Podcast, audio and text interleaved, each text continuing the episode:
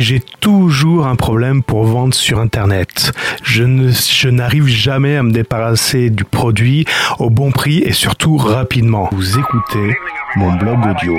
Minecraft Vie.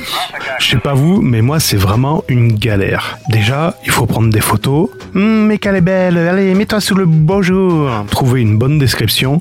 Vent enfant, très peu servi, encore sous garantie. Et ensuite, trouver le bon site pour vendre. Réflexe de vieux, on commence par le site eBay. Il reste plus que lui. Et oui, Simone a dû fermer boutique entre temps. Moi, Simone, je peux tout vendre et tout acheter sur Internet à des prix incroyables. On choisit les options qui vont bien. Plaisir d'enchère, plaisir d'affaires. Et là, première année, il faut choisir les frais d'expédition.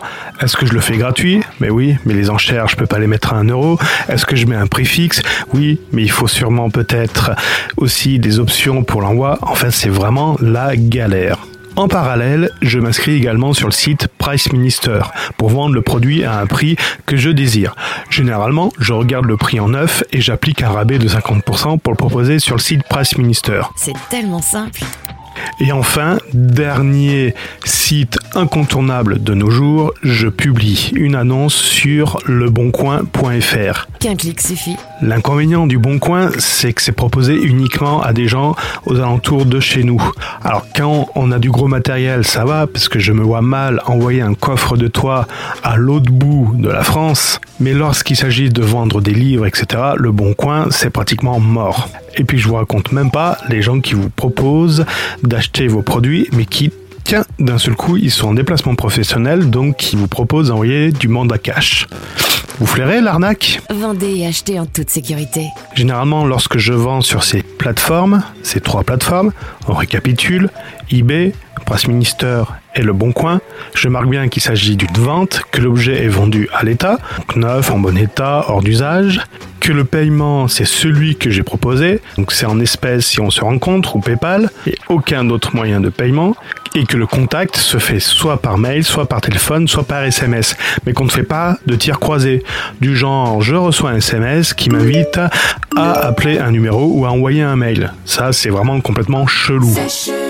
Évidemment, lorsque je donne un produit de main à la main, c'est de main à la main et pas la peine de venir me chercher pour avoir une livraison possible. C'est hors de question. Et évidemment, si c'est sur Price Minister ou Le Bon Coin, le prix affiché est un prix ferme, non négociable. Non Et généralement, au bout de 15 jours, un mois, si je n'ai toujours pas réussi à vendre le produit, évidemment sur eBay, j'aurais dû republier cette annonce plusieurs fois. Je désactive toutes ces annonces et on passe au plan B.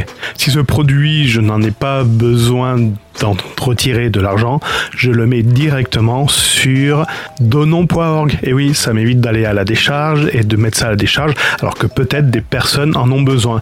Et le point incontournable pour pouvoir trouver des objets qu'on nous donne, on veut bien se débarrasser, c'est donon.org. Alors attention, parce qu'il y en a qui prennent vraiment les gens pour des décharges du genre, Ops, je change mon toit, j'ai cassé toutes les tuiles par terre. Si quelqu'un veut, veut, veut bien venir les chercher, il n'y a pas de problème. Voilà ce que pu trouver sur donon.org. Ou du genre machine impeccable, sauf que j'ai explosé l'arrière.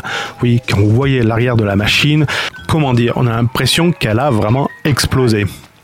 Je sais pas vous comment vous faites, mais voilà ma méthode pour pouvoir vendre. Alors ça ne marche pas à tous les coups, ça dépend des produits, ça dépend des saisons. En effet, un coffre de toit vendu en plein mois de décembre, ça marche pas trop.